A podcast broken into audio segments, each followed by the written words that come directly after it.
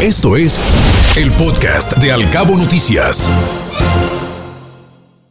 Se encuentra con nosotros comandante Juan Antonio Carvajal del Heroico Cuerpo de Bomberos de Cabo San Lucas para platicar sobre este terrible suceso acontecido ayer que cobró la vida de dos personas. Comandante, ¿cómo está? Muy buenos días. Ana Bárbara, muy buenos días. Guillermo, buenos días. Buenos días a todos los radioescuchas de Cabo a tus órdenes. Gracias, comandante. ¿Qué nos puede comentar acerca de lo ocurrido ayer sobre la carretera transpeninsular, ayer por la tarde, donde se suscita este accidente? ¿Cuáles fueron las causas? ¿Qué fue lo que aconteció? Pues Ana Bárbara, un accidente más, un accidente más de, la costumbre que ya hay en los cabos. Ya pareciera que es parte del paisaje de los cabos ver tantos accidentes todos los días. Muy lamentable, una carambola entre cinco vehículos y efectivamente en el momento pues se registraron dos personas fallecidas, cuatro lesionados, de acuerdo a los datos que recogimos en el momento. Pero ahorita se está hablando inclusive de una tercera víctima de ese fatal accidente. Es muy lamentable que estén pasando ese tipo de accidentes aquí en Los Cabos.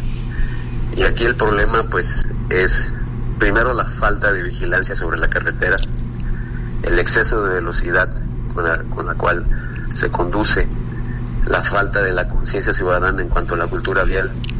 Tenemos definitivamente un gran problema social que considero que está costando muchas vidas, está costando que muchas personas queden con discapacidad, además de todos los problemas legales que esto deja. Es muy lamentable que se esté volviendo cotidiano aquí en, en Los Cabos. Desafortunadamente ya parece ser que se ha vuelto, como usted bien dice, parte del paisaje. ¿Qué es lo que está fallando en este momento, comandante? Falta de vigilancia, como usted dice, la, falta de cultura vial, exceso de velocidad. ¿Qué, ¿Qué, nos está pasando como sociedad y por qué cada vez se están repitiendo con mayor frecuencia ese tipo de sucesos? Pues mira, hay muchos factores.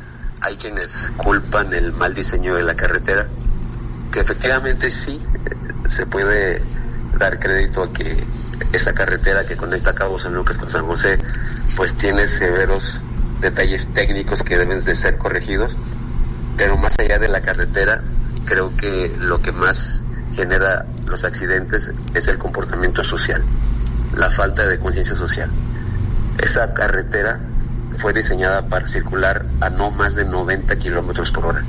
Es una carretera que tiene ese diseño. Los vehículos tienen que transitar a no más de 90 kilómetros por hora.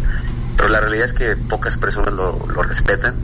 La mayoría de las personas manejan arriba de 100 kilómetros por hora y obviamente esas velocidades generan un alto riesgo y es lo que está ocasionando los accidentes. Además del uso del teléfono celular, es común ver personas que van conduciendo y van hablando por teléfono celular, van texteando por teléfono celular y esto pues aumenta el nivel de riesgo. No digamos cuando el alcohol también hace presencia.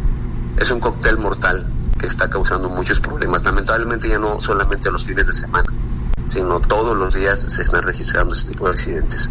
¿Qué es lo que está pasando? Pues que como ciudadanos, no quiero decir, no quiero generalizar, pero sí un gran número de ciudadanos no tiene el mínimo respeto por los señalamientos de tránsito. Es común ver como en cada semáforo cuando la luz roja se presenta, dos o tres automovilistas no les importa, se atraviesan cuando está en rojo. Y obviamente, qué decir de los altos, que ya la gente lamentablemente tampoco está respetando. Esto está generando muchos accidentes, no solamente en la carretera, sino también en la parte, en la parte céntrica, en la, inclusive hasta en los caminos rurales están generando accidentes. Yo creo que hace falta, primero, programas de concientización de una cultura vial, la gente debe entender que manejar no es un derecho, manejar no es un derecho, manejar, manejar es un privilegio que se deben de ganar, porque los, los automóviles, además de ser vehículos para transportarse, se están convirtiendo en armas, armas que están costando, que están cobrando las vidas de las personas como el día de ayer.